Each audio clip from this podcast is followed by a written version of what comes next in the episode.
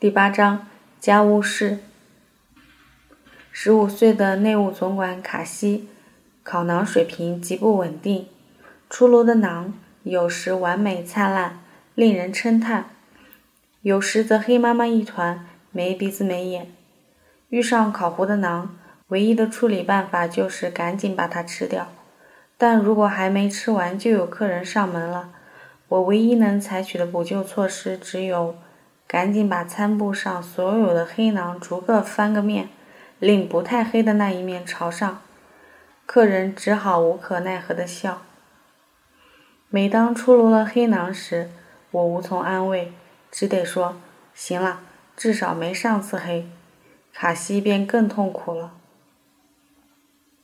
馕烤黑了的原因无非有二：柴烧的太多，烧的时间太长。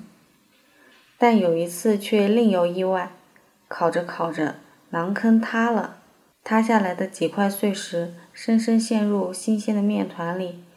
于是等时间到了，扒开馕坑，再拔掉面饼上的石头一看，何止面目全非，根本就成了一朵诡异的大花，一只巨大的破蘑菇，上面黑一块，黄一块，白一块，伤口处裹满泥土和碎草。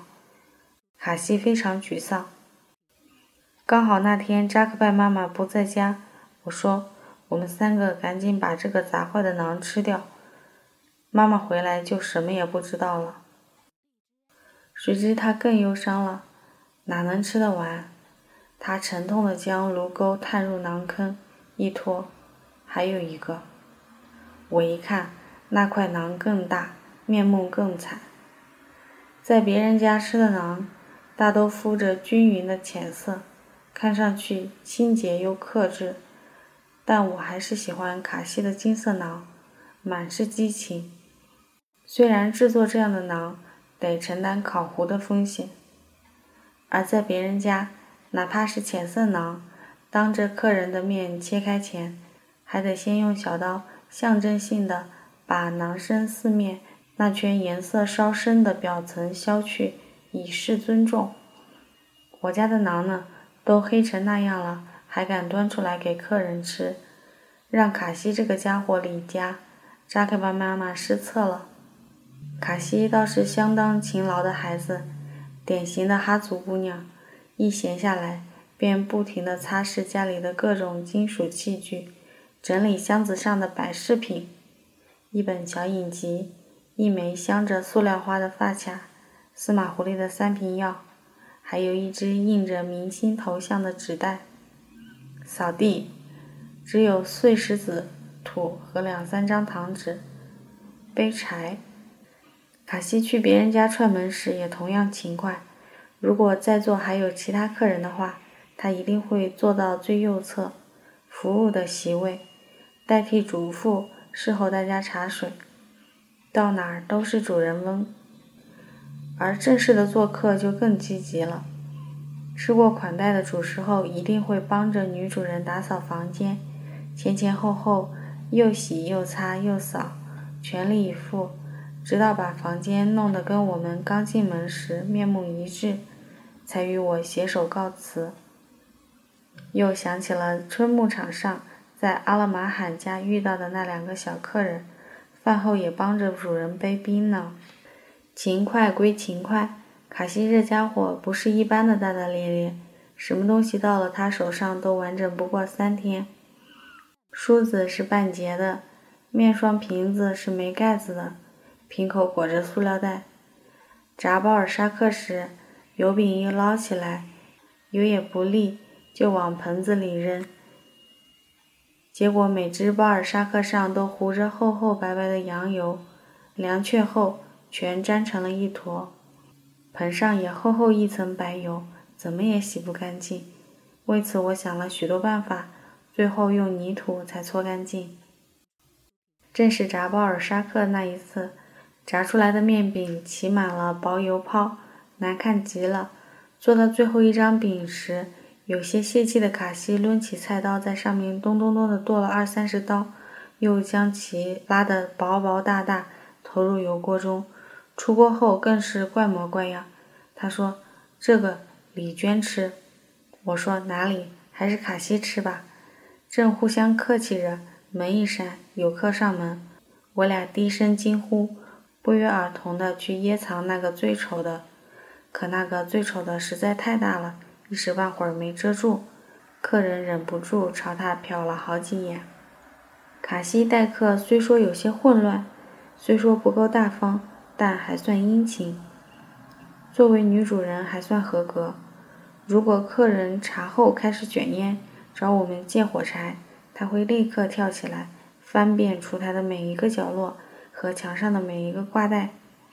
客人说：“算了算了。”他还是不肯罢休，把食品角落的纸箱里的杂物通通倾倒在花毡上，细细检索一遍，又把所有挂在墙架子上的衣服口袋摸了一遍，还掏出钥匙，把上了锁的那只木箱。也打开，翻找一通，还接起花毡，摸了又摸，弄得客人坐立不安。最后，这家伙终于在自己的裤子口袋里摸出来一匣，大家一起吁了口气。客人高兴地接过来，打开一看，却是空的，便无奈地低呼：“不！”最后，他扒开铁皮炉里的灰烬。找到最后的一块红木炭，总算是完成了任务。等客人走后，在门口熬牛奶的火坑边，我看到所有火柴全集中在那里，撒的到处都是。家里用火柴很费，几乎一天用掉一盒。有两次做饭时发现没火柴了，炉坑里的余烬也燃得透透的，引不起火来。只好跑到北面邻居家借火柴，一来一去得半个小时。我和妈妈划火柴时都一根一根认真的划，一根不成功再换一根就是了。而卡西性子急，为降低不成功的系数，每次非得抽一大把划，哗然喷出激烈的火焰，才令他满意。还有一个废火柴的原因是，火柴总是到处乱扔，很容易受潮。遇到受了潮的火柴，卡西先以鼻吃之，再直接投入火中，潇洒极了。我若没看到也就罢了，若看到了，肯定会阻止加批评，再把火柴放到炉子边的石头上烘烤。还有，卡西生完炉子。总是顺手把火柴扔在炉板上，虽说当时炉板是凉的，可没一会儿就烧得滚烫了啊！要忘了收走，一整包火柴非烧着了不可，真是令人担心。好在我盯得牢，这种事情从没发生过。可有一天稍稍放松了警惕，便炸掉了一个放在炉板上的打火机，为此司马狐狸很生气。那打火机是他的，而且是唯一的一个。好在混乱情况只是插曲，大部分时候我们的家务事都是井井有条的，大家各司其职，日子过得还算顺当。我每天的任务是，当大家一大早出去挤牛奶和赶大羊的时候，赶紧起床，强忍着浓烈的瞌睡与寒冷。生炉子，煮茶，烧热水，然后收拾被褥，整齐的在房间左侧摞成大垛，盖上装饰性的大头巾。可别小看，这也是力气活和手艺活呢。这样等大家忙完了回来，就有热水洗脸了，然后就能坐到收拾利索的花毡上，舒舒服服的喝茶取暖。白天我的主要任务是摇分离器。给牛奶脱脂，这个得花两个多小时。另外，我还负责准备每天的五到十次的茶水，并一定得保证暖瓶随时是满的。当然了，晚饭也归我管，面归我揉，面条归我拉，天大的一锅面片子也归我揪。做完晚饭，则帮着赶小牛。到了傍晚归羊入栏的时分，我也是必不可少的劳力。负责站在羊群最后，防止它们从南面突围。到了晚上，也是由我来拆掉大被垛，为大家铺床，又是一场力气活。要知道，我们的被子褥子全是沉重厚实的羊毛片缝成的，没有一床棉花的。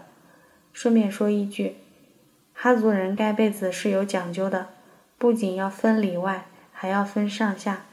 盖脚的那一端坚决不能盖在脸的这一头，为此背面上会缝有。能摸得到的标识。此外，一有空闲就给大家补破衣服，每天都得补。卡西和司马狐狸兄妹俩简直是两台拖拉机。若空闲更多时，就给大家洗衣服。至于每天的散步，则是自己给自己布置的任务，雷打不动。如此说来，好像整天都很忙很忙似的，其实不然。要知道。北方的夏天，白昼实在太漫长了，加之地势又高，从早上三点半到晚上十点多这段时间里，天色基本上都是大亮的。把所有的活计置入拉长的时间里，应该是松松绰绰、不慌不忙的。只是如果从早上三四点就起身，一直干到晚上十一点的话，睡眠时间肯定就不够了。白天里，大家当然会拼命补眠。卡西帕非常厉害，午眠能一口气睡三个钟头。扎克巴妈妈便总是责骂他。我见卡西常常挨骂，便暗暗学乖。妈妈不在的时候拼命睡，妈妈在的话，顶多只睡一个小时就挣扎着起来，等妈妈出门了再接着睡。没办法，实在太瞌睡了。这样每天除了干活就是睡觉，房间里那点家务事，多少会遭到周期性荒废。尤其搬家前的最后几天，被垛上扔满了衣服，角落里胡乱堆放着各种袋子，厨房角落乱七八糟一大摊。照我的想法，反正要离开了，马上就得通通打散了打包，便也没在意，由着乱去。直到一天中午来了两个客人后，妈妈突然生起气来。就算明天搬家，今天也得顾及面子问题呀。她痛下决心，把房子大力整顿了一通，把所有的大包小包整齐靠放在被褥一侧，用一块大盖巾通通盖了起来，又把太阳能蓄电箱高高架放在板凳上。然后把厨房角落的杂物通通归置到看不到的地方。我和卡西互视而啧舌，感到羞愧。只有在妈妈出远门的时候，比如去富蕴县，卡西才会费心想出新的花样，布置一番房间，还会额外把毡房四周打扫一遍。就算没啥可扫的，也要清除掉稍大一些的碎石块。我笑他表现给妈妈看，可再一想，这有什么可笑的？虽然只分别了一天，但也是分别啊。尤其想到再见面时或许会带来的惊喜，一只苹果或一盘新磁带，为了这个也得郑重的迎接。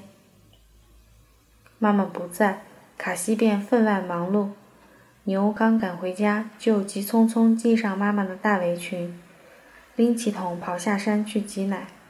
远远看去，围着大围裙的小姑娘显得特别有意思，很有几分当家妇人的感觉了。